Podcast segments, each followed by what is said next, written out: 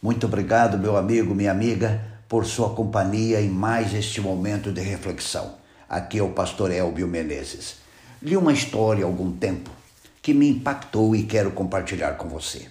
Ela foi criada ou construída para nos ensinar uma grande lição. Diz a história que seis homens ficaram bloqueados numa caverna por uma avalanche de neve. Teriam que esperar até o amanhecer para receber socorro. Cada um trazia um pouco de lenha e havia uma fogueira ao redor da qual todos eles se aqueciam. Se o fogo apagasse, eles sabiam que todos morreriam antes do socorro chegar. Chegou a hora de cada um colocar a sua lenha na fogueira, pois era a única maneira de todos sobreviverem. O primeiro era um homem racista. Ele olhou demoradamente para os cinco e descobriu que um dentre eles tinha pele escura. Então pensou: aquele negro, jamais darei a minha lenha para aquecer um negro. O segundo homem era um avarento. Ele estava ali porque esperava receber juros de uma dívida. Olhou ao redor e viu um homem ao redor do fogo. Era um homem da montanha que trazia a sua pobreza no aspecto rude do seu semblante e nas velhas roupas remendadas. Ele fez as contas do valor da lenha e, enquanto mentalmente sonhava com o lucro, pensou: Eu? Dar a minha lenha para aquecer um preguiçoso? O terceiro homem era um negro. Seus olhos faiscavam de ira e ressentimento. Não havia qualquer sinal de perdão seu pensamento era muito político e pensou o seguinte: é bem provável que eu precise desta lenha para me defender. Jamais daria minha lenha para salvar a vida daqueles que me oprimem. O quarto homem era o pobre da montanha. Ele conhecia mais do que os outros os caminhos e perigos da neve. Ele pensou: esta nevasca pode durar vários dias. Vou guardar a minha lenha. O quinto homem parecia alheio a tudo.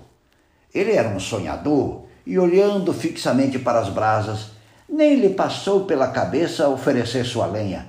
Ele estava mais preocupado com as suas próprias visões ou alucinações.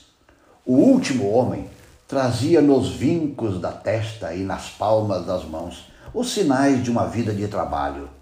Seu raciocínio foi rápido e curto. Esta lenha é minha custou o meu trabalho. Não darei a ninguém, nem o menor dos meus gravetos. Com estes pensamentos, ou com esta forma de pensar, os seis homens permaneceram imóveis diante do problema e a última brasa se apagou. Quando amanheceu, o socorro chegou.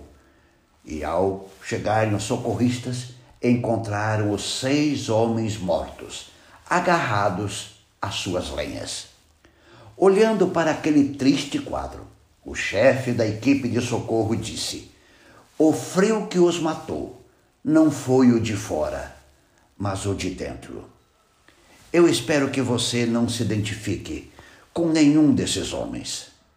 Eram todos eles egoístas, avarentos, preconceituosos e com todas a sorte de males que o pecado pode oferecer. Mas há uma pergunta que eu quero fazer a você: qual é o remédio que Deus tem para o frio que vem de dentro? Qual é o remédio que Deus tem para que todos nós vençamos o egoísmo? Ouça o recado de Deus. Quanto lhe for possível, não deixe de fazer o bem a quem dele precisa. Provérbios 3, 27. Meu querido amigo, minha querida amiga, só venceremos o frio que vem de dentro ou o egoísmo servindo aos filhos de Deus. A escritora cristã Ellen White assim se expressou. Constante benevolência e desprendimento é o remédio de Deus para os cancerosos pecados do egoísmo. O egoísmo é pior do que a nevasca mais forte que você possa enfrentar. Por isso convido você a orar comigo nesse momento.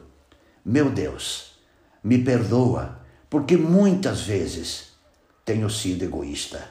Livra-me deste mal, pois é o que eu te peço, em nome de Jesus. Amém. Lembre-se, o pior frio não é o externo, o pior frio é o que vem de dentro.